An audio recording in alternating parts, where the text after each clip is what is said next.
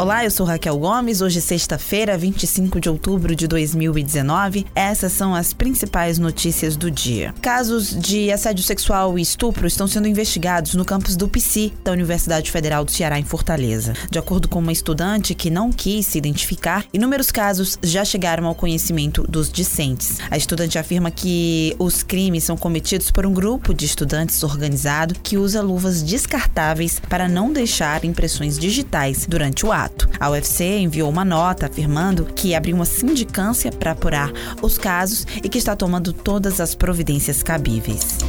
Manchas de óleo foram encontradas na praia Pontal do Maceió na tarde desta quinta-feira. Autoridades investigam se é o mesmo material que está sendo visto nas praias do Nordeste. Esse foi o primeiro registro no município de Fortim. Cerca de 50 pessoas retiraram 200 quilos de óleo da praia. De acordo com os moradores que participaram da ação, mesmo após a retirada, o material voltou a atingir a praia pela parte da tarde. Nesta quinta-feira, a equipe do Jornal Povo também constatou óleo nas praias de Peroba e Melancias de Baixo, em Capuí. Na quarta-feira, o óleo chegou a Canoa Quebrada, em Aracati.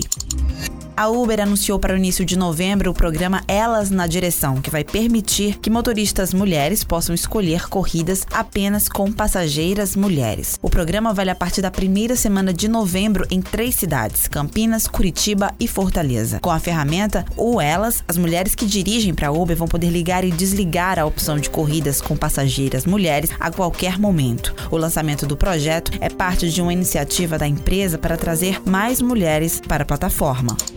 Vai ser julgado no próximo dia 30 de outubro, quarta-feira, o recurso contra a decisão de levar a júri popular 34 policiais acusados de participarem da chacina da Grande Messejana. O crime deixou 11 pessoas mortas, além de seis feridas em quatro bairros da capital durante a madrugada do dia 12 de novembro de 2015. De acordo com a investigação da Polícia Civil, o crime ocorreu em uma demonstração de força de policiais militares contra comunidades onde os crimes ocorreram após a morte do soldado Waltenberg Chaves Serpa.